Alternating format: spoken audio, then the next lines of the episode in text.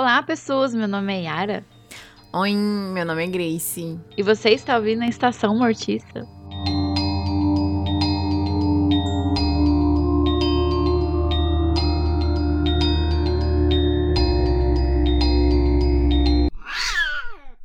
E antes da gente prosseguir, siga as nossas redes sociais, nosso Instagram e nosso Twitter, arroba Estacamortica, para as nossas dicas de coisas que estamos consumindo no decorrer da semana, ou coisas que a gente gosta faz muito tempo. Porque a gente é uma bicha nostálgica. No nosso Instagram você encontra dicas de livros, filmes, séries, animes, mangás, HQs, jogos, artbook, audiobook, fotos de bastidores de filmes que a gente gosta bastante. E no Twitter e a Arinha está lá muito dedicada, postando coisas que ela está consumindo, prints de filmes, séries, animes? Não sei se você posta de filme de anime também. Às vezes. Às vezes.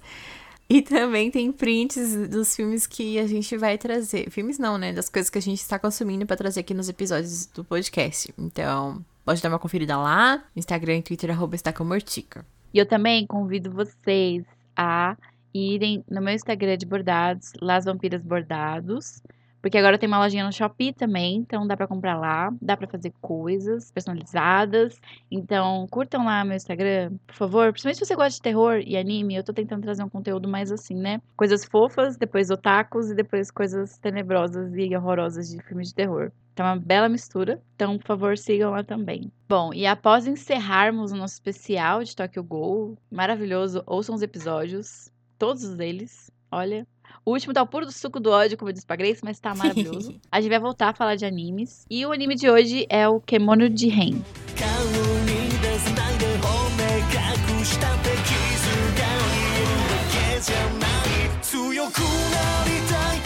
Kemono de Ren é um anime recente, foi lançado em janeiro de 2021 e já teve a sua primeira e, por enquanto, única temporada finalizada. E Grace, qual que é a história de Kemono de Ren? Estranhas mortes de animais começaram a surgir em uma vila isolada nas montanhas. Inugami, um detetive de Tóquio especializado em casos sobrenaturais, decide investigar o que está acontecendo no lugar. Chegando na vila, moleque da vila, não sei o que.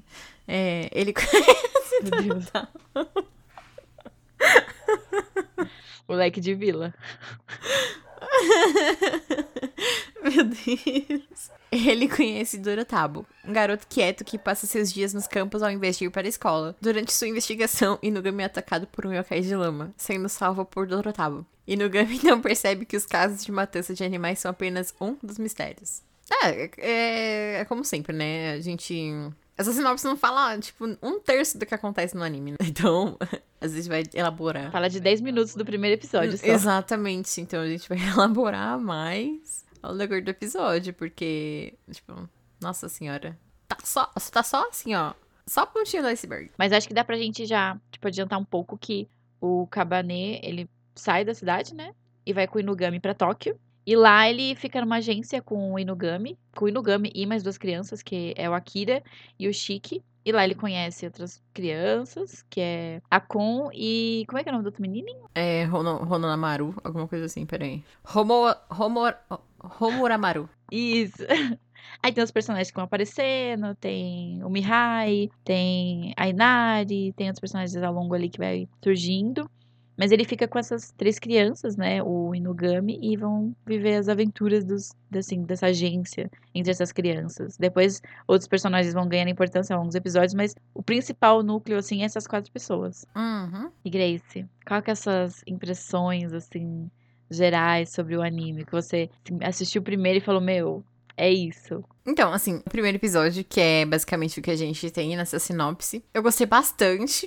E eu gosto muito como o anime ele fica nessa oscilação, sabe, durante a temporada. Uhum. Porque uhum. tem um primeiro episódio que a gente vê, tipo, uma criança que sofre bullying, etc e tal também. E tem todo esse mistério em volta. E quando, lembro quando eu descobri a, a história do anime, eu fiquei muito chocada, né? Que meio pesado, assim. Tipo, ai, os animais estão morrendo, meu Deus, não sei o quê. E eu pensei que ia seguir, tipo, nesse nicho específico, sabe? Uhum. Eu não pensei que eles iam explorar mais. Eu pensei que ia ser uma temporada inteira focada nesse mistério da vila. Mas eu gosto como. Tipo, é como, como que tá na sinopse, sabe? É um dos mistérios. E e aí depois é, eles têm, tipo, que o Inugami ele, ele, é um detetive e ele tem uma agência de investigação. junto com essas outras crianças que a Yara falou. Então, sempre tem, tipo, a missãozinha do episódio, sabe? E como oscila, assim, que, tipo, quando o Kabane vai pra, pra, pra Tóquio, ele tem essas investigações menores e depois, tipo, toma toda uma outra proporção, sabe? Então, tipo, ele sabe ir construindo esse clima aos poucos. E eu gostei bastante, bastante, bastante. Fiquei chocada. É muito bom. E eu, eu tava pensando muito esses dias que New Game ia gostar muito desse anime, sabe? Porque ele gosta de colocar as crianças em perigo, então ele ia Sim. adorar esse anime. Nossa. Se New Game fosse o Taco, ele claramente ia gostar disso daí. Também acho. É bem do feitio de New Game gostar de um anime desse. Esse Promised Neverland, né? Isso. Ai, que horror, mas The Promised Neverland não dá. Esse ainda tem momentos de felicidade. Promised Neverland, ele tem a ilusão da felicidade. É, que é pior ainda. Então, eu assim que eu comecei a ver Kemono de Ren, eu achei, como eu disse pra Grace, que ia se passar inteiro na cidade pequena. E, nossa, quando eu li a sinopse, assim, isso me representou totalmente a Twin Peaks. E eu fiquei com essa ideia, né? Desculpa. Só porque tinha cidade pequena. E quando ele foi para Tóquio, eu fiquei meio assim, porque eu pensei que ia ter todo aquele clima de investigação de cidade pequena. Mas, ao mesmo tempo, parece que ele manteve esse clima na cidade uma coisa meio como as séries da Amy Sherman Paladino faz, tipo Gilmore Girls, Mrs. Maisel, que parece que o universo que eles habitam, os personagens, é uma coisa só deles, sabe? Uhum. É uma coisa muito. Que nem a gente fala, tipo, lugares personagem. É uma coisa muito só deles. E é isso que existe. E parece que isso torna o anime mais familiar e nostálgico, de certa forma. Então, uhum. desde o começo eu gosto muito, até porque os personagens são muito carismáticos, eu acho que todos têm o seu charme. Eu acho que o Cabané, no começo, ele era meio estranho, assim, mas eu acho que mesmo ele sendo esse personagem sem expressão, parece que é uma criança. Ele. Ele tem o seu charme. Você fica assim, gente, esse menino é muito estranho, ele não sabe de nada da vida. Ele não sabe sabe? Mas é interessante ver como ele cresce, assim. E como a Grace falou, tem os casinhos do dia, né? E são uns casos interessantes, eu achei pelo menos muito divertido, alguns dos casos. Tem os casos do dia, que tem relação ou não com o caso principal, assim, entre aspas. Mas todos mostram o desenvolvimento dos personagens e alguns são sobre os personagens, que é casos deles pessoais, né? Sobre uhum. família e tal. Então, nossa, é, é, muito divertido acompanhar esses personagens. Esse negócio de ter a agência de investigação do kimono, é kimonista que eles chamam, né? Sim. Uhum. Nossa, é muito divertido, porque abre um leque, assim, para coisas totalmente diferentes. E, sei lá, no meio da temporada aparece um vampiro da TI que é maravilhoso. Sim. então, é muito divertido. O vampiro da TI. Eu amo o Mihai, é, vampirinho é da TI, que, que tá preocupado com os membros da guilda dele. Nossa, sim, cara. E, e, gamer também, né? Pelo amor de Deus, vampiro da TI gamer. Sim, muito gamer. Ai, maravilhoso. Eu adorei esse personagem. Ele é maravilhoso. E como esses personagens, eles têm todas umas personalidades, assim, muito peculiares, eu diria. Cada um tem sua personalidade muito marcada e são todas pessoas muito estranhas, né? Pessoas, entre aspas, uhum. né? E por isso que também isso me remeteu mais ainda a Twin Peaks e as séries da Amy Sherman Paladino. Porque parece que esse universo é fechado e parece que dentro desse universo tem personagens muito excêntricos, cada um à sua maneira, e todos acham uma maneira de conviver, sabe? Então, se você já viu Gilmore Girls, você sabe que tem uma pessoa muito estranha naquela cidade, sabe? Sim. E que tem coisas que só que os personagens fazem. E a mesma coisa em Twin Peaks, né? Quem lembra da moça do tronco? Não é? Da senhorinha. da Log Lady. Lady. Então, me remeteu muito a essas coisas que eu já gosto também. E eu acho que quem gosta dessas séries, talvez vá gostar bastante de Kemono de Ren também. Então, ó, é só sucesso. É muito divertido. Quando apareceu esses personagens mais excêntricos, assim, eu achei muito legal, porque eu adoro acompanhar essas coisas, tipo, família por opção, entre aspas, né? E personagens excêntricos convivendo entre si, porque eles acabam achando um jeito de fazer funcionar e funciona muito. Uhum. Nossa, muito bom. Às vezes a gente sempre fala de animes assim que a gente não consegue se apegar com nenhum personagem ou personagens que não acrescenta nada na narrativa, mas nesse caso aqui, tipo, cara, não tem um personagem que eu não gosto. E é muito, muito, muito gostoso acompanhar isso. Sim. Eu gostei, tipo, de todos. Até dos que você fica, puta, que personagem chata. Que, tipo, a Inari. Mas ela é muito. Você gosta dela, sabe? Tipo, Sim. tudo casa perfeito. você gosta deles, por mais que eles façam coisas idiotas. Só que você fala assim, Uhum. mano, eu não veria essa história andando sem esse personagem. Sim. Até o Homura Maru, que apareceu depois. Sim. Adoro esse E, e, mano, que, que tipo de. Mano, que tipo de criança é essa, sabe? Mas você consegue, você gosta dele. Ai, Porque ele é muito excêntrico. Ele é Sim. muito excêntrico. Tipo, mano, ele tá te atacando de uma forma horrível e tá te manipulando com um sorrisinho no rosto, assim, sabe? Ele é muito fofo, muito fofinho. Ai, tem uma cena específica, eu vou falar agora, mas, tipo, vai estar fora de contexto, mas você vai saber. Quando eles estão lá na, na vila, Hum. que aí tá tendo aquela treta lá. Aí ele fala: Ai, Cabanê, estou cercado, socorro. Aí ele, você vai ficar bem. Aí ele, eu vou mesmo. Aí, tipo, Sim. ele mata, ele mata todo mundo. Sim, mas eu acho essa cena perfeita para as pessoas que saberem como esse personagem é, porque ele é muito manipulador, só que ele faz isso sorrindo. Sim. Ele é muito fingido, e mentiroso e falso, só que ele faz isso assim, e ele fica feliz de fazer isso. E você vê aquilo e você fica, mano, cara de pau demais. Só que, né, ele é uma pessoa legal, você quer ficar perto dele. Você claramente não confia nele. Você sabe que tem segundas intenções em cada atitude dele. Ele tá fazendo tudo pelo bem próprio ou pelo bem da Inari, mas, tipo, você não consegue ficar com raiva dele. Sim. É muito Não- bizarro. Ai, é muito divertido. E você sabe, você fica com dó do Cabané porque ele é inocente, mas você gosta do Honoramaru do mesmo jeito. Ai, Honomararu. E é legal porque, como a Grace falou, ele tá sempre sorrindo. Então ele faz isso tudo, ai, sorrindo. Ele mata as pessoas sorrindo. Pessoas, né? Mas os kimonos que ele mata, né? Ai, a gente tá falando, falando, falando, mas a gente não explicou o que são os kemonos, não é mesmo? Você quer explicar eles? Aí a gente faz uma tour pelos personagens, pra mais ou menos qual é a habilidade de cada um? Habilidade. A gente vai fazer um flashback de Boku no Hero agora, daqui, Ah, no ai, episódio da horror. quinta temporada. Que horror! A gente passa personagem por personagem, explicando suas skills e etc, seus poderzinhos. Poderzinho. E o seu nome de super-herói. Que. Can't Stop Twinkle. É que quem assiste Boku no Hero sabe que o anime gosta de chamar as pessoas de burra, né? Então, todo começo de temporada tem aquele negócio assim que é só pra falar: Oi, galera, eu sou super forte. Aí a outra: Oi, galera, eu tenho poder de sapo. É, Nossa, sim. É um, é um... Mano, Boku no Hero tá indo pra mesma ideia de Naruto, né? Que aparece mesmo flashback, tipo, em toda, toda temporada. Aca- Mano, e não, a coisa mais bizarra é tipo: acabou de acontecer uma coisa, eles fazem um flashback. Eu falei: Para com isso, cara, isso não é uma maneira legal. eu tenho vontade de pular. Acho que tem, tem amnésia. Enfim, né, Grace, voltando Pokémon de Ren. É só um adendo, para. Os kemonos, assim como em Tokyo Ghoul, aquelas. Mas é mais ou menos isso. Que gol. É, que são humanos e pessoas que não são humanas convivendo juntos. Uhum. Então é isso. Esse é o kemono, aquelas. Só isso, acabou. Acabou. Mas assim, tirando o Mihai, assim, de todo esse rolê, são pessoas que também têm, tipo. Tem poderes sobrenaturais. Então, por exemplo, são- tem alguns que têm umas partes e. Não sei, estruturas e alguma coisa ali de animais. Por exemplo, vamos falar dos quatro principais aqui, que é o Inugami. Ele tem aquele. É. É, é, é Tsuki? Não, menina, e só um dentro no primeiro episódio, eu fiquei assustadíssima quando ele falou pro Ca- Cabanê. Peraí que eu vou te mostrar, sei lá, minha bunda. Eu fiquei, meu Deus do céu. Não quero ir pra esse lugar desse Sim, anime. eu Aí ele ia só mostrar o rabo pra ele mostrar que ele não era humano e bababá. Mas Sim. num momento eu fiquei, não, por favor, pelo amor de Deus, não quero. Isso escalou muito rápido. Tipo, meu Deus, tava uma coisa super fofa, né? Mas enfim. Uhum, sim. Aí ele é tipo, é um bichinho, assim, parece uma, rap- uma raposinha.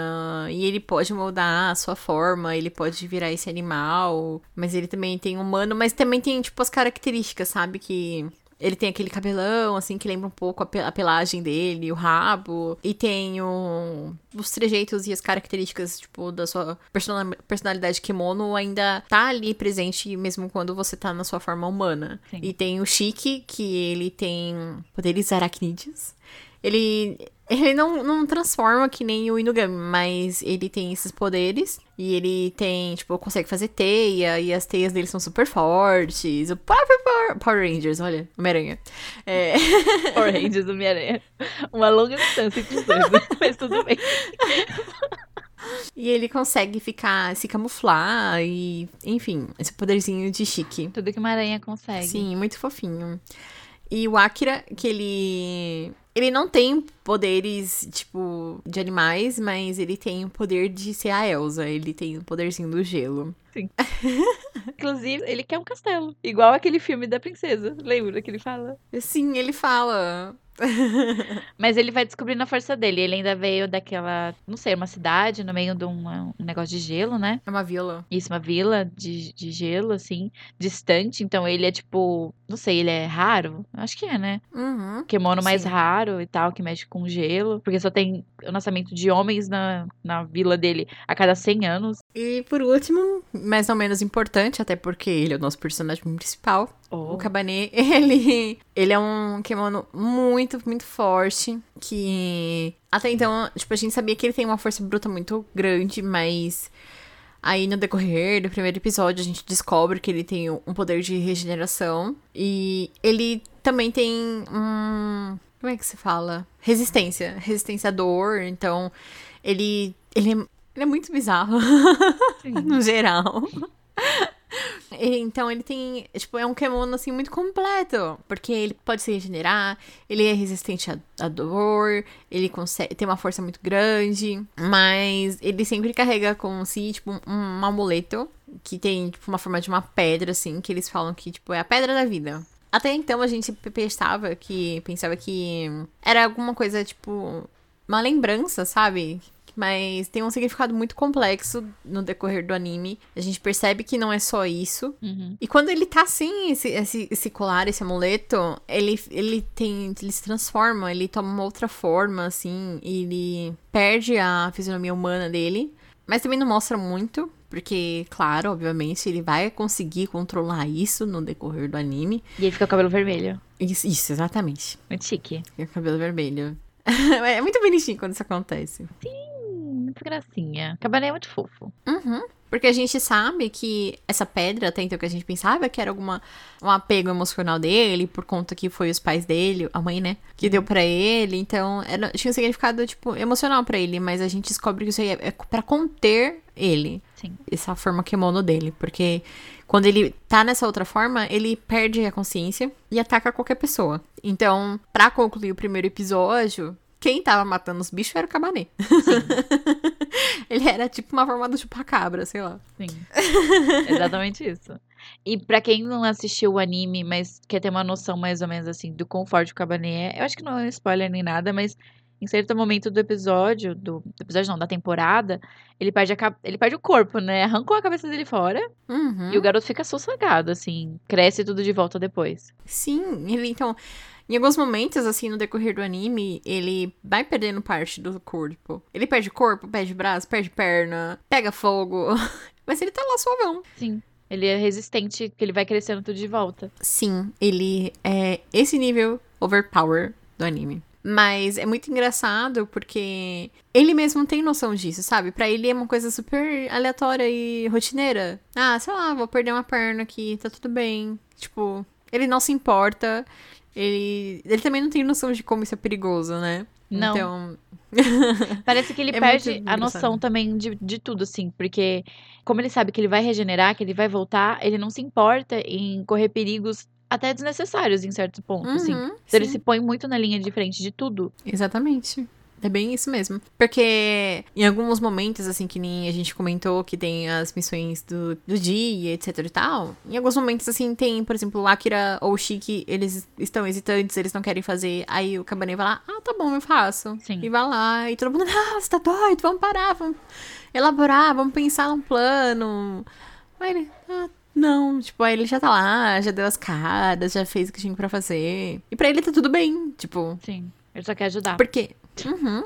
Porque era a postura que ele tinha na vila dele, sabe? Tipo, ninguém se importava com ele, ninguém se preocupava em se ia causar algo mal ou não pra ele. Sim. Então, tipo, era uma coisa assim que ele já trouxe de, do, tipo, da vila dele. É que a gente não comentou muito, mas o Cabanê, antes de ir pra Tóquio, pra agência do I- Inugami, Uhum. eu sempre acho que tô falando o nome errado. ele era praticamente o escravo da família dele, né? Que era uma tia dele, assim. Sim. A gente nem sabe se ela é tia mesmo dele.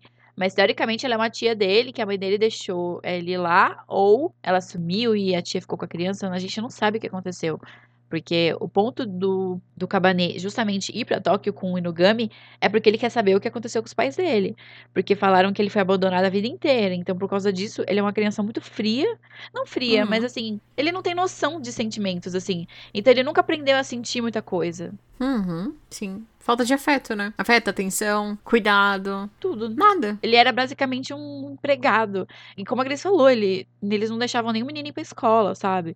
Porque já tinha aquele estigma em cima dele. E quando ele vai pra Uhum. Tóquio, ele tem amigos, ele tem uma família, ele tem uma pessoa que se importa com ele.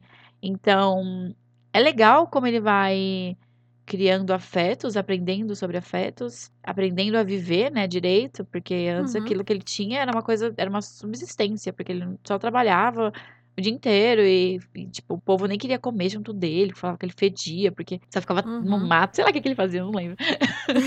Mas eu lembro que Sim. falavam que ele fedia, uma coisa assim.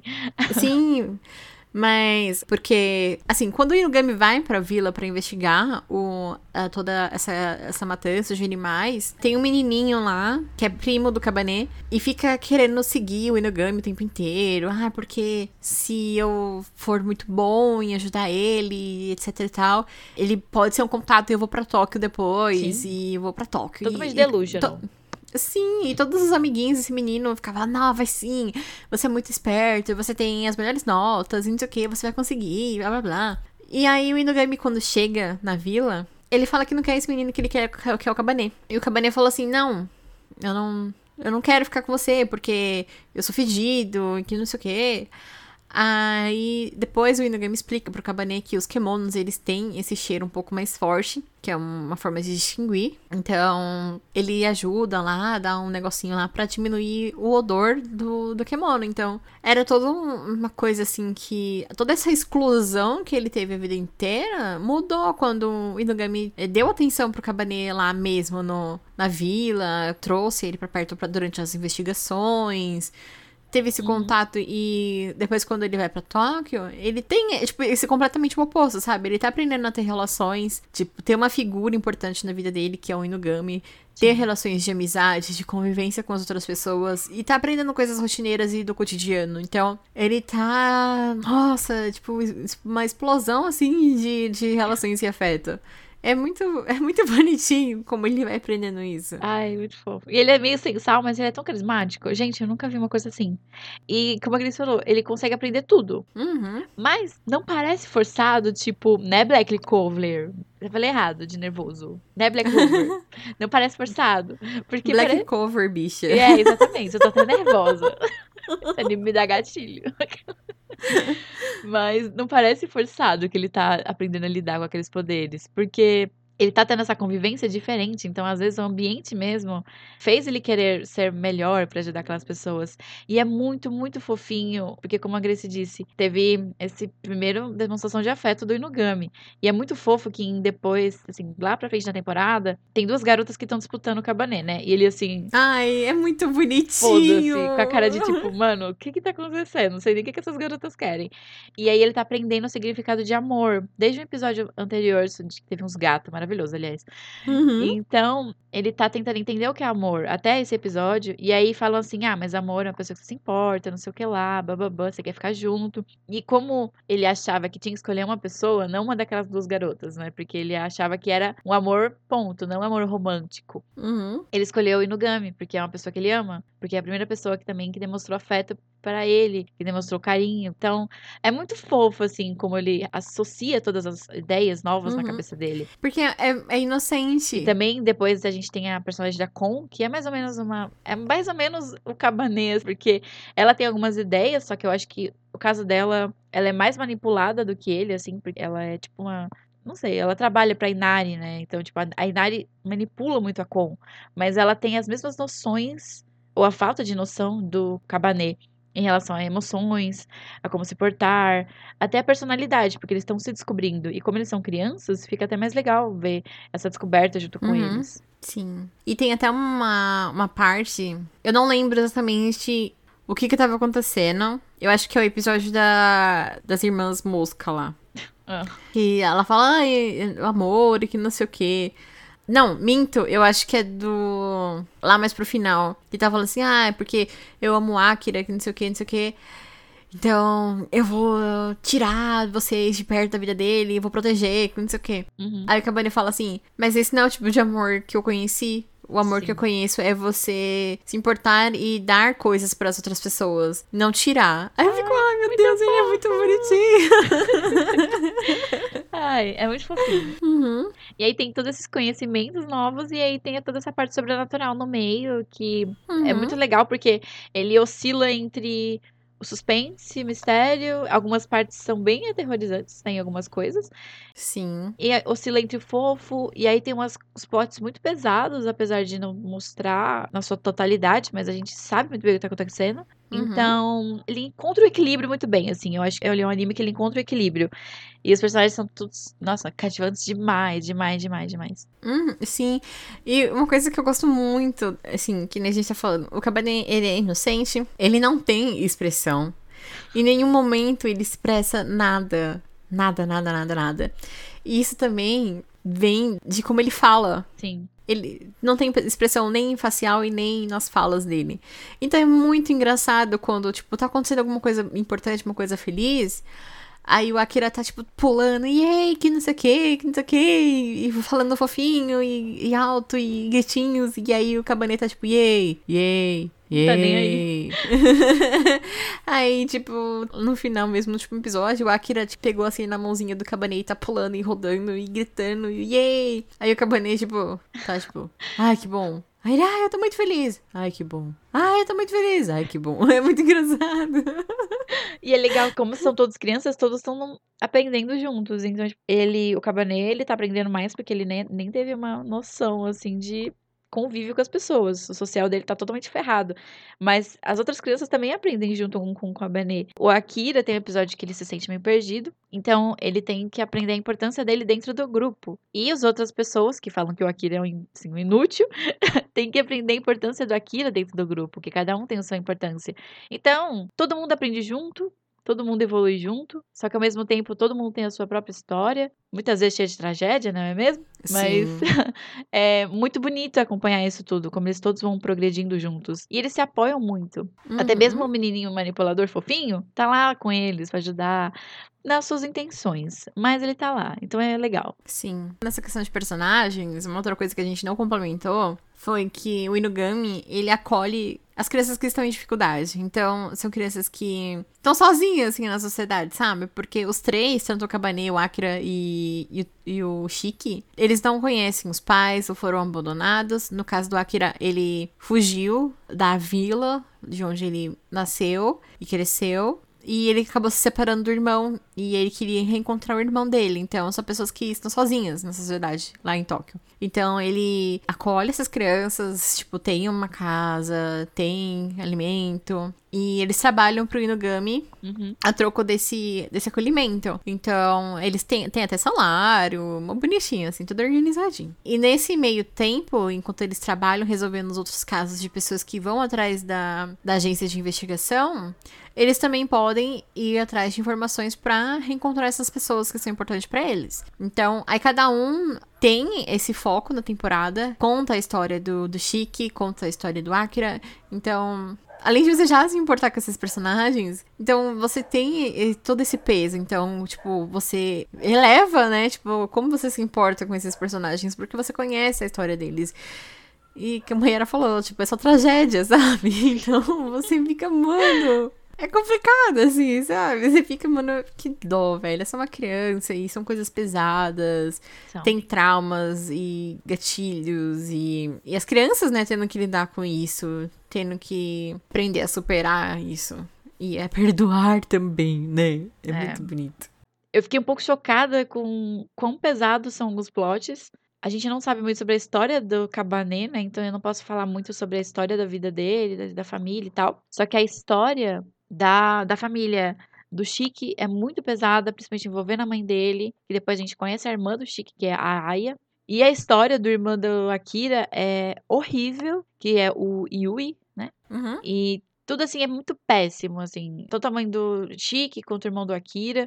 é, são situações horríveis e você não. Assim, eu não esperava que fosse pra esse lado o anime. Eu acho que ele é um plot pesado, mas eu acho que ele soube levar e escrever sobre de uma forma que ficasse.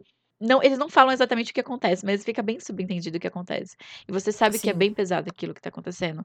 Por outro lado, eles tiveram o, o final feliz, né? Então tá todo mundo bem.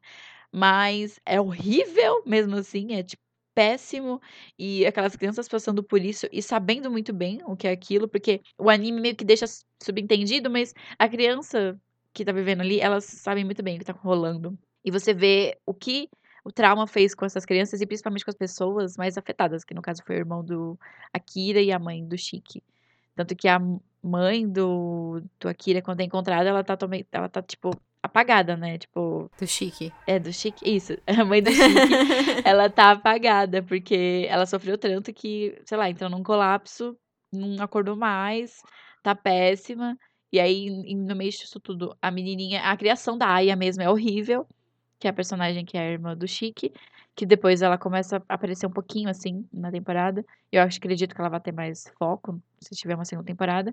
E é tudo péssimo, horrível e dá um aprofundamento pros personagens, mas ao mesmo tempo você fica se questionando, sabe? O que mais existe nesse mundo, porque aqueles personagens já estão passando por aquilo muito novos e lidando com aquilo. Principalmente, assim, se a gente imaginar que o personagem do irmão do, do Akira, o Yu, que eles deveriam ter a mesma idade, só que o personagem do Yu parece que tem, sei lá, cinco anos mais velho que o Akira. E eu tava até comentando com a, com a Larissa sobre isso, tipo, meu, por que, que eles. Eles são gêmeos, né? Dito que eles são gêmeos em vários momentos. Só que não parece que eles são gêmeos, porque até o corpo do outro é mais maduro. E aí a Larissa tinha comentado que se não era o desenho do personagem tentando mostrar que ele tinha ficado mais maduro por conta do trauma.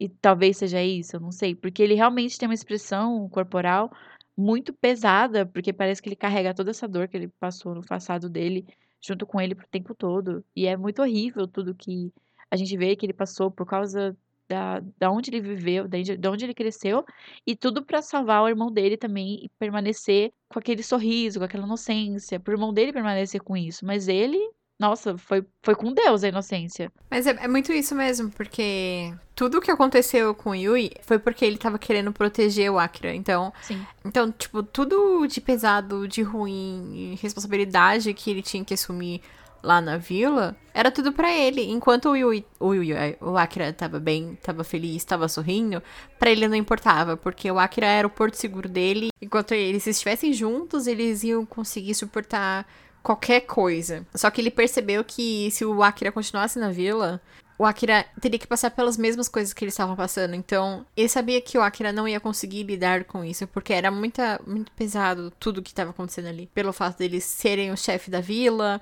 e ter que assumir. E não sei o que, que tá- ia acontecer ali, porque parecia que ia rolar qualquer abuso ali naquele momento, porque eram todas mulheres adultas e eles eram crianças. Então, ele pediu pra que o Akira pudesse sair da vila. E. Acho que a gente tá bem, a gente não vai dar spoilers, né? Mas.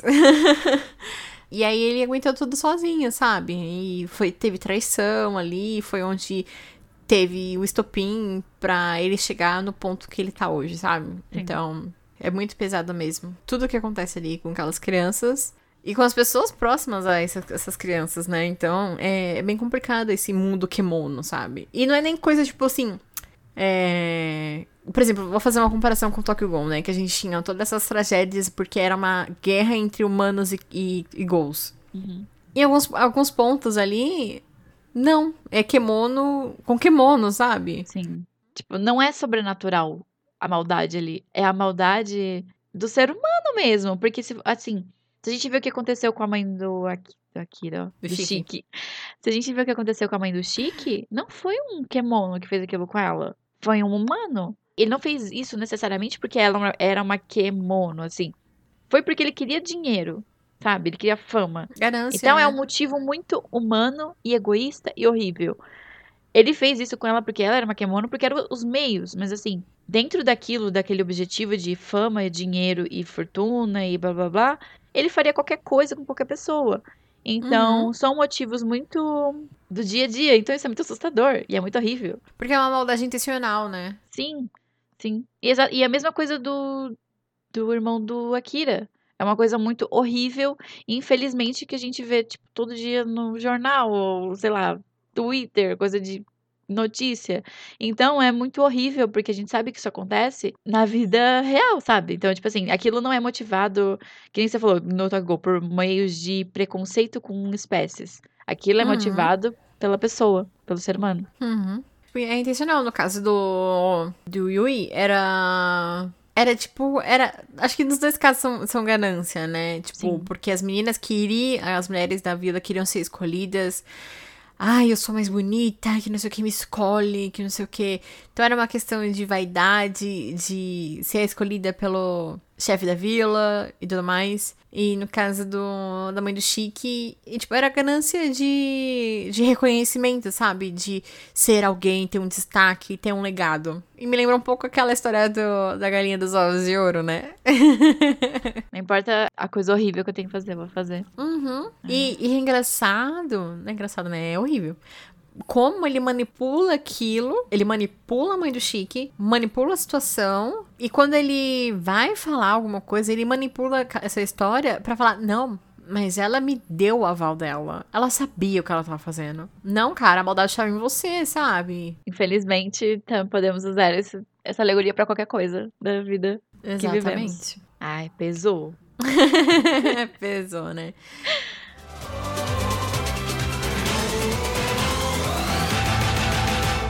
A gente não comentou tanto assim da personagem da Con, mas eu queria só dar um, Ai, uma luz assim em alguns personagens que a gente não comentou, só pra gente jogar uma. Dar assim, falar um pouquinho desses personagens com muito amor. Que tem a personagem da Con, que ela é meio que uma raposa, né? Ela, ela vira uma raposa, chega a virar. E, e a mesma coisa o Homuramaru, consegui agora. Ele também é um personagem que. Os dois são, sei lá. Não, não sei nem o que falar. Empregados da Inari, que os dois são meio que têm esse poder e fazem tudo o que ela quer. O Homuramaru, ele é mais consciente. Então, assim, ele sabe que a Hinari não presta. Tanto que ele fala assim, ah, Hinari, aquela não sei o que lá, fica chamando, xingando ela o tempo inteiro. E falando que vai trair ela, mas não vai trair coisa nenhuma. E a Kon é totalmente manipulada e fala que quer ser uma boa garota pra Hinari, que não sei o que lá. Eu tô falando Hinari, mas eu acho que é Inari. É Inari, tá? É Desculpa. Inari. Inari. Substitui os Hinaris por Inari. E quem é a Inari? A Inari é uma mulher maravilhosa, muito bela, muito sedutora, que quando ela abre o cabelo assim, ela tem esse poder de persuasão, então todo mundo faz tudo que ela quer. E ela é a chefe da polícia. Então, sim. ela é importante e faz essa parceria com o Inugami, por mais que eles sejam, né? Tipo, Rivais, assim, né? isso. Eles fazem esse negócio porque, tipo assim, o Inugami, ele investiga as coisas kimonos, porque é pra ficar entre as pessoas kimonos. Não sei nem se é pessoas kimonos, mas enfim. E a Inari, ela abafa os casos, porque isso não pode vir a público. Então, se tem alguma coisa que pode ameaçar essa privacidade, assim, dos kimonos, ela vai lá e tem os meios pra fazer isso desaparecer, porque ela é uma pessoa de muito poder ali na polícia, muito poder na cidade. Ela é uma pessoa muito poderosa. E ela tem esses, essas motivações egoístas, que ela quer a pedra da vida, né? Que a gente tá apelida de pedra da vida. Não é exatamente isso, mas é isso. que o Cabanet tem. É que a gente esqueceu como que fala. É, a gente esqueceu. Mas, é, aliás, tem outra pedra que o irmão do Akira tem, o Yui, que é tipo uma pedra de anu- anulidade, alguma coisa assim, né? E ela também quer essa pedra, ela quer essas pedras porque ela quer mais poder e ela quer não depender de humanos. Aparentemente, ela é uma magneto da vida, não dá uma impressão? Um pouco disso. É o pior que dá mesmo. É, então. E o outro é o professor Xavier menos horrível. Então, eles, te- eles são esses rivais, mas ao mesmo tempo eles se complementam e tem esse respeito mútuo entre si. Porque, por exemplo, a Inari, ela poderia pegar a pedra, arrancar da cabeça do Cabanê e botar fogo daquele, naquela agência de investigação a hora que ela quisesse, né? Vamos ser bem sinceros. Só que ela não faz isso. Então, parece que tem uma coisa por trás ali que a gente não sabe. Um respeito mútuo ou alguma coisa que aconteceu entre ela e o Inugami, ou uma força escondida do Inugami que a gente não viu, porque a gente não viu ele lutando, fazendo várias coisas. Ele tá mais nessa postura de cuidador, professor. Então ele não entra muito assim na luta. Ele é mais aquela pessoa sábia que fica observando e falando e conversando, blá blá blá. E aí, mais personagens a gente tem, né, o maravilhoso Mihai, que é o vampiro da TI, que é gamer e membro da guilda que ele aparece, fala que tem muitos conhecimentos, ele acaba se importando com as crianças. Mas não admite que ele se importa. Jamais, Deus me livre, essas crianças nojentas. Exatamente isso que ele falaria. Sim. Então ele fala que ele tá entediado, quer ajudar as crianças. Então, assim, ele é, um, ele é um personagem muito legal. Eu adorei a adição do Mihai. Nossa, muito, muito, muito, muito legal mesmo.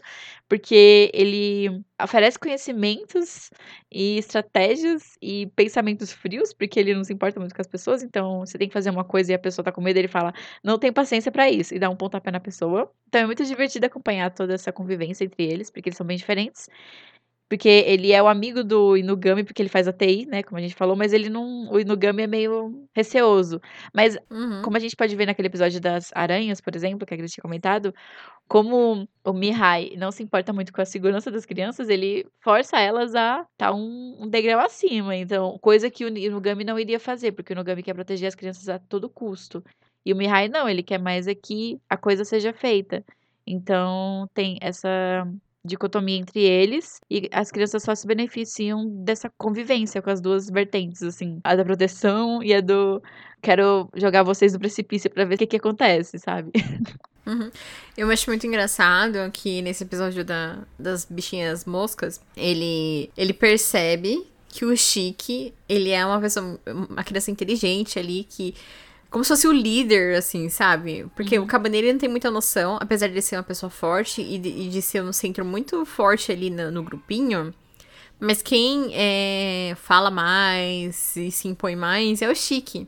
Sim. Então ele, ele percebe que o Akira e o, e o Kabane, eles têm essa lealdade e obedece, né, o que o Chique fala. Ele fala, vamos ver. Vamos ver até que ponto essa criança é inteligente, sabe? Até que ponto essa criança pode tomar decisões. E aí tem um momento que o trauma do Chique, tipo, bate lá no teto. E ele fala, hum, você está, tem, você tem um, um trauma. Sim. Peraí, deixa eu gatilhar isso mais um pouco.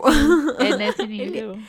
Ele é desses. E é horrível, mas dá certo. Então, vamos focar nessa parte. Mas o que ele fez não foi certo, porque eu fiquei morrendo de dó do Chique, tadinho. Nossa, eu, eu odiei ele naquele momento, Sim. sabe? Mas eu falei assim: ah, não, tudo bem. Eu sei que você. É tipo aqueles pais que. Ah, lá, você quer fazer merda? Vai lá fazer, vai. Eu só vou ficar aqui olhando. Aí ele fica olhando. Aí quando dá merda, ele vai lá e cuida, sabe? Exatamente isso que ele A faz. gente começa a gostar dele depois disso, porque, nossa, quando ele faz isso com o Chique, me deu muita raiva. Tanto que eu pensei que eu ia odiar esse personagem, porque ele apareceu eu amei, já fiquei apaixonada. Aí ele começou a fazer isso e, tipo, ser muito mal com as crianças. Eu comecei a ficar muito brava com ele. Falei, nossa, que personagem horrível, não sei o quê. Aí depois ele ah, mostrou que tem coração, que tem porta. Aí você fica Uhum. um pouco mais. Ah, eu gosto dele, vai. Ele é, ele é, um, ele é um friozinho legal. Assim. Ai, ele é um Peaky Blinders do bem. Credo. Mas assim, a gente. Quando. Ai, vamos contar a história do Mihai, porque ele é, ele é maravilhoso, vai. Ah, basicamente, ele é um vampiro que viveu demais e aprendeu demais e cansou e quer só fazer a TI e jogar RPG no computador. Pior que exatamente isso. Mas assim, quando teve um flashback ali que o Inagami fala assim, ó, tá vendo aquela porta ali? Vocês não entram, não, não passem longe, que não sei o quê. Aí teve um dia que o, o Cabanet tava fazendo faxina. E ele falou assim: ah, eu vou afastar essas caixas aqui da porta pra limpar. Mas, tipo, em nenhum momento ele teve intenção de abrir, sabe? Porque ele lembrou que o Inugami falou assim: não entra. Uhum. Então ele respeitou, tipo, nem parece que ele tem curiosidade de saber o que, que tem ali, sabe? Mas ele só queria limpar, sabe? E aí quando ele arrasta as caixas, o Mihai abre a porta e, e bota o Cabané pra dentro do, do quartinho dele. e aí todo mundo fica, ai, o Cabané sumiu, que não sei o que, cadê o Cabané? Tipo, ah, eu achei essa vassoura aqui na frente daquela porta. Aí o Inugami percebe que deu ruim e sai correndo pra ver o que aconteceu com o Cabané. Aí tá lá o Cabané lá dentro da salinha do, do Mihai. E, tipo, abrindo garrafa de água e dando bolachinhas pro Mihai enquanto ele tava jogando. E aí Porque o ele quer um Mihai toma. Sim, o Mihai toma o Cabané como servo. Sim. E todo mundo, não, isso tá errado, você não pode fazer isso. Ele, ah, mas essa criança é tão obediente, sabe? Eu vou lutar por essa criança. E aí fica todo um rolê lá de disputar queda de braço com o Mihai e, e pra tentar salvar o Cabanê. Mas no fim o Cabanê, tipo, ah, você vai ser mesmo servo. Ah, tudo bem. Tudo bem. Porque Não, ele realmente ele não sabe nem o que, que é isso. Tipo, Exatamente. é uma criança. Só que tem, sei lá, 12 anos. Sim, e. É uma e, criança, assim, tipo, ele- menor que eu digo, né? Que não sabe de nada. É. E ele, tipo, ele não se importa, porque ele até. Acho que ele até compara o momento e fala assim: ah, mas eu fazia isso lá onde eu morava. Então tá tudo bem. não tem. Não é ruim. Mas é ruim, sabe? É horrível. Coitado. Mas eu acho que ele vai ganhando um pouco mais de malícia depois. Um pouquinho, Uhum. pelo menos. Mas ele ainda vai ser muito feito de trouxa, tadinho. Tadinho. Mas aí nesse meio tempo que teve. O Chique tentou fazer uma queda de braço pra tentar salvar o Cabanê. O Akira nem chegou perto, né? Por motivos. Que se você assistir, você vai saber o porquê. E... Eu queria fraquinho, gente. Ele é a parte emocional do grupo. Sim. Ele é forte, mas ele ainda é muito. Ele tá descobrindo a força verdadeira dos poderes dele. O poder em si dele é forte, mas ele não tem força física pra isso, Sim, entendeu? exatamente isso. Ele é muito delicado. Aí o Cabanê fala assim: ah, eu vou tentar. Aí quando ele tenta, ele quebra o pulso do, do, do Mihai sem querer. E aí o Mihai fica puto com isso, fala assim: eu vou ter que ficar semanas sem jogar meu joguinho, então eu vou colocar essa- essas crianças em perigo como vingança.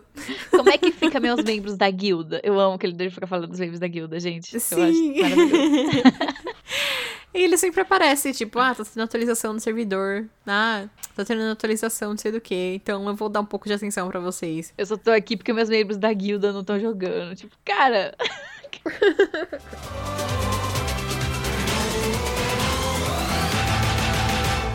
Eu lembrei que eu queria te perguntar. Teve um momento que você falou assim que você não tinha gostado de um episódio. E aí eu queria saber que episódio foi esse. Ah, então. O único episódio que eu não gostei muito foi o episódio que a Kon e a Aya, que é a irmã do Chique, Uhum. é, elas ficam disputando o tempo inteiro o Cabané. E aí parece super que. Aí eu não gostei, tipo, de como desenharam a- as roupinhas da Aya, sabe? Eu achei Ai, também achei meio ridículo. E Isso que eu não gostei, que eu fiquei assim, ai, gente, pra quê, sabe? Ai, eu- isso, isso que eu não gostei, porque, tipo, ela tem oito anos, sabe? Tipo, é isso que eu não gostei. Eu achei meio um pouco assim zoado. E aí tem esse negócio dos ciúmes, aí a rivalidade entre as meninas. Assim, depois eu, eu não é que eu gostei, tá? Mas depois eu enten- tentei entender na minha mente mais ou menos que aquele episódio foi necessário pra Con entender um pouco dos sentimentos dela. Então, Uhum. dela ver que ela tá gostando do Cabanê, apesar dela não nem saber o que que é isso, né? Porque ela, como Cabanê, não entende muitos sentimentos. E essa questão da Aya, eu ainda não gosto, mas eu tento entender, porque no episódio que ela aparece, ela era toda fofinha e ela tinha comentado que o tio dela, não é tio dela, tio do cara lá, né? Do, é, enfim, do tio do É o tio dela. É, é, exatamente. escolhia as roupas dela, escolhia personali a personalidade dela, escolhia tudo dela, não sei o quê. Então eu entendi esse- essa personalidade nova e roupas, assim, como uma forma de rebeldia, entre aspas, assim, sabe? Mas eu não Uhum. gosto, porque é uma criança, então me incomoda um pouco. Até porque ela ficou muito, sabe, sassy, sabe? Sim. Então, eu achei estranho nessa Mano, questão. ela virou o oposto, tipo, o oposto real. Sim, então por isso que eu entendi assim, falei, ah, eu acho que ela tá entrando pra essa parte de rebeldia, justamente porque, tipo, nada da vida dela ela decidia, sabe? Ela fazia tudo que o Uhum. outro cara queria. E tudo que, ela, que, que ele queria era o oposto do que ela virou depois agora, né? Então eu falei, será que isso é uma forma de se rebelar? Ou às vezes ela nem é assim, mas ela quer. Não sei, sabe? É muito estranho, mas é que no primeiro episódio que ela apareceu, ela era muito fofa. Ela até pergunta pro Chique se pode chamar ele de irmão. É uma coisa toda fofa, uma garotinha, sabe? Muito cuticute, sabe? Bonitinha, bochechudinha. E depois ela virou uma menina de top, que fica estralando as mãos e brigando com as pessoas e tal. E aí depois é- o irmão dela até fala: Mano, você é uma garota de 8 anos, por que você tá querendo namorar meu amigo de 12? E é tudo umas crianças, e você fica: Meu Deus, o que tá acontecendo? Mas assim, eu acho engraçado que apesar disso, dessa construção de personagem da Aya, todo mundo ao redor ali sabe que tá errado e sabe, Sim. tipo.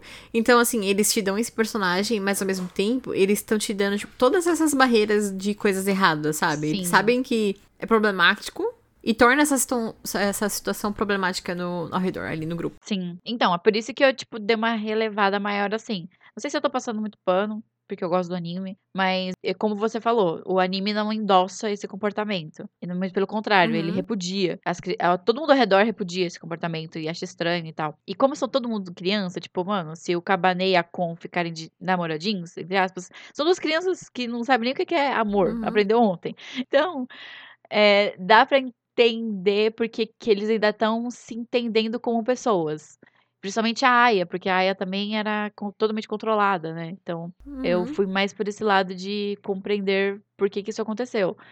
Mas, a primeiro momento eu não gostei. Depois que eu pensei mais um pouco, fiquei assim, ah, eu acho que é esse rolê. Porque eu não acho que. Até como eu falei pra Larissa quando eu tava assistindo. Ninguém, nenhuma personagem, nem nada é sexualizada, nem, nem nada. Não tem esse rolê. Sim. Então, eu acho que se fosse pra ser en- endossar essa parte, eles teriam feito uma coisa horrível no corpo da Aya, o que não aconteceu.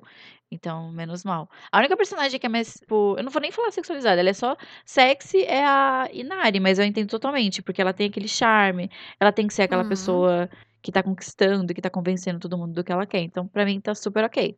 Mas é bem isso mesmo. Uhum. E eles tiveram cuidado em mostrar isso, essa, essa nova construção da personalidade da Aya. Porque tudo bem, ela aparece lá de shortinho e top, e um jaquetão e não sei o que, com essa personalidade que não sei o que. Mas em nenhum momento, tipo, teve essa sexualização, tipo, não teve foco, Sim. não teve nada. Eles, eles são muito cuidadosos com essa questão. E também todas as questões de abuso e, e traumas, assim, eles são, tipo, muito cuidadosos com o que eles estão fazendo. Em nenhum momento teve ênfase, em nenhum momento mostrou. É sempre questões, tipo, mostra, tipo, alguma, um- alguma, alguma coisa assim fora de foco. Não é nem fora de foco, assim, tipo, eles cortam, sabe? Tipo, eles. Você sabe o que eu tô falando, eu não vou conseguir explicar isso. Sim, mas a série é muito respeitosa com tudo que ela trata. Até essa transformação da Aya. Sim. E tudo que eles mostram de pesado em relação aos traumas das outras pessoas é tudo com muita delicadeza, não é uma coisa.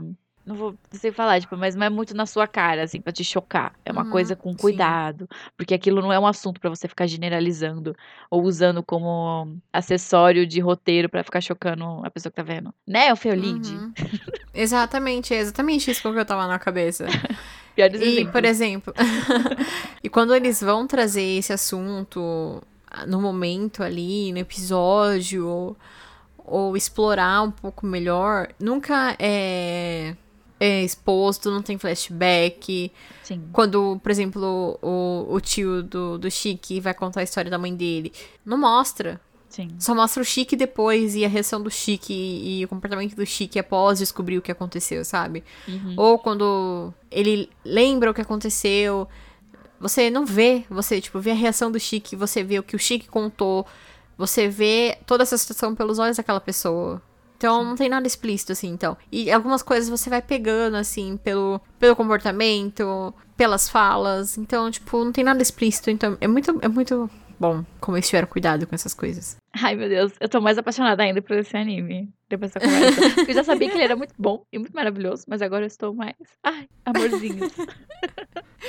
Quer falar mais alguma coisa? Apesar dela não ter sido o foco da nossa conversa, eu amo muito a Con. Sim. Eu acho ela muito fofa. Eu acho muito bonitinho que, como ela gosta do Cabané e ela não sabe expressar isso, ela não entende o que que ela tá sentindo.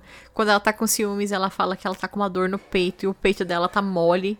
E ela achava que ela ia morrer, mas era só ciúmes. E é muito bonitinho. Ai, muito fofo. E aí ela tem um- uma parte assim que ela encontra o Cabané e ele fala assim: Ah, eu vou voltar. Só que aí acontece esse rolê da- das aranhas e tem essa missão e não sei o que. Ele demora pra voltar e ele fala assim: Vou ser sincero, eu esqueci de voltar. E aí cai uns peixes da árvore. Aí ele: Que que é isso? Esses peixes podres? Ela: Eu tinha guardado pra você, porque você falou que você ia voltar. Eu adoro essa personagem da Con. Eu quero muito ver mais sobre ela. Uhum. Eu acho que os personagens, assim, que eu mais gostei, que não teve muita, muito destaque, eu quero muito ver mais sobre, é a Con e o irmão do Akira, o Yu Yu. Yu Yu. Yu. Yu Yu. Yui. Eu gostei muito dele, porque em certo momento eu tava até torcendo pra ele, porque fiquei muito assim compadecida com o menino. E eu também gostei muito dele como ele tem um amor pelo irmão dele. Então eu queria muito ver mais sobre esses personagens. E, assim, rola toda uma treta lá do, do irmão do Akira contra o pessoal da agência. Só que você sabe que nenhum dos dois lados está errado, sabe? Uhum. Isso que é complicado. Sim. É muito mais complexo do que certo e errado. Sim. Porque tá rolando a treta e tá tendo os flashbacks do irmão do Akira no meio das tretas. E contando por que que ele tá fazendo aquilo. E, gente, é complicado, sabe? É. Ai. E aí tudo isso que acontece é uma oportunidade pra todo mundo, assim, ter um final feliz, ainda bem, não é mesmo? Gosto de animes Uhum. assim. E também do Akira, por exemplo, prosperar e se conectar mais com o irmão. E ser mais forte e pensar mais nos seus poderes, como agir. Então, é tudo certo. Aí você fica com o coraçãozinho bem aquecidinho, muito bonitinho. Um anime Uhum. que, olha, mil coraçõezinhos. E, Grace, esse Uhum. anime fez eu querer ler o mangá. Porque eu fiquei assim, muito. Meu Deus, eu quero mais! Eu quero mais dessa história.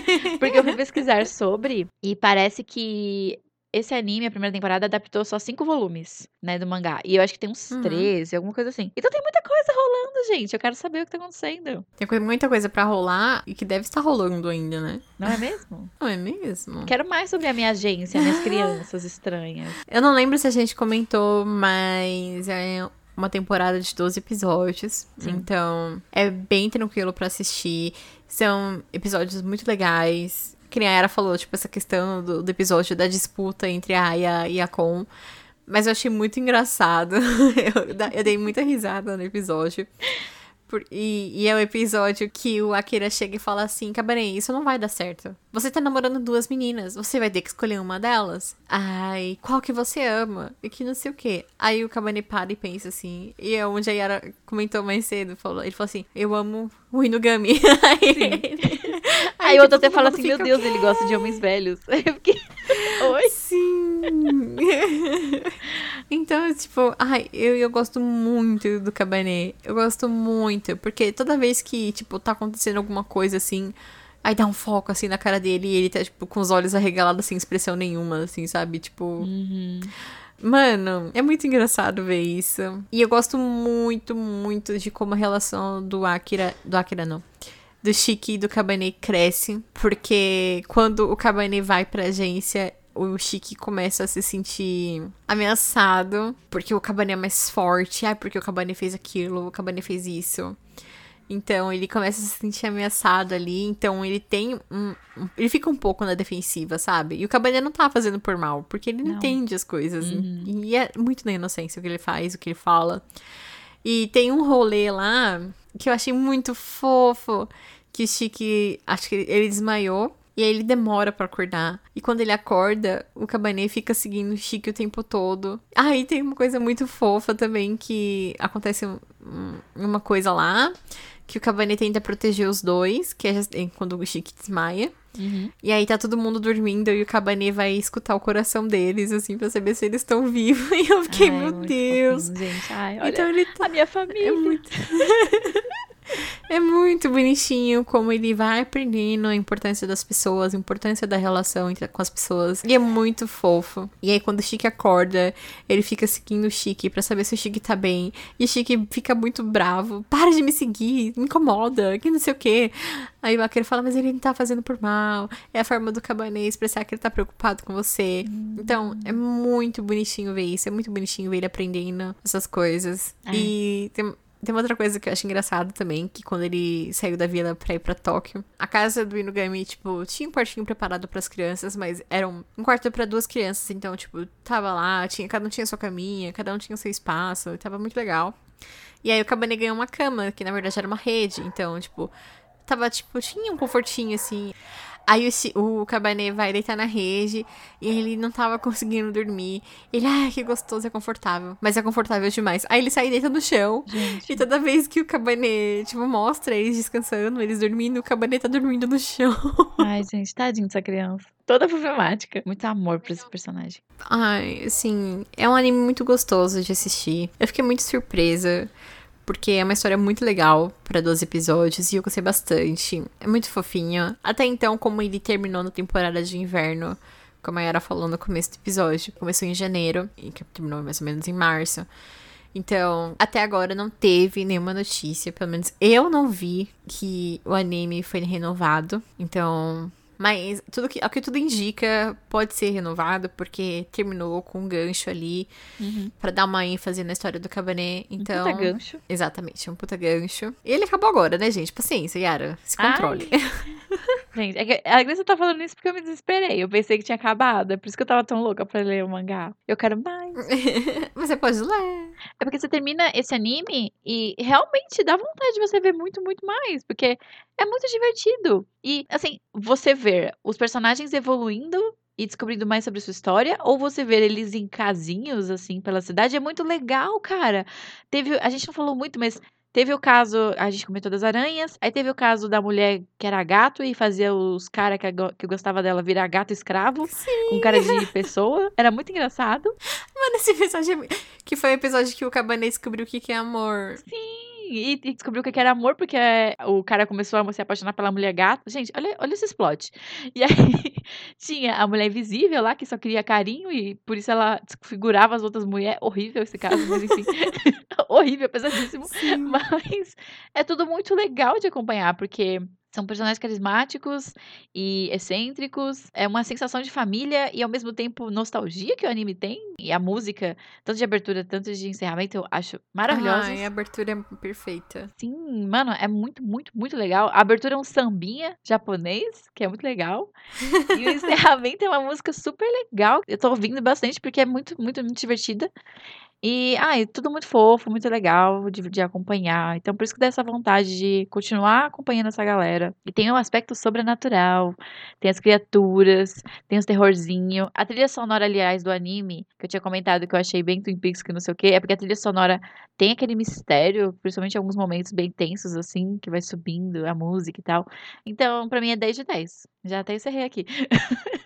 Tem encerrei aqui. é pra dar nota? Não, só se você quiser, você pode dar suas considerações finais. Ah, eu gostei bastante. Eu gostei bastante mesmo do anime, da história. Porque, ao mesmo tempo que tem todo esse aspecto sobrenatural, tem uma questãozinha assim, de aventuras Sim. e tudo mais. Eu acho que eu dou 8 de 10. 8 de 10, tá bom. 8 de 10. Eu gostei bastante, então é 8 de 10. Eu não amei, me apaixonei.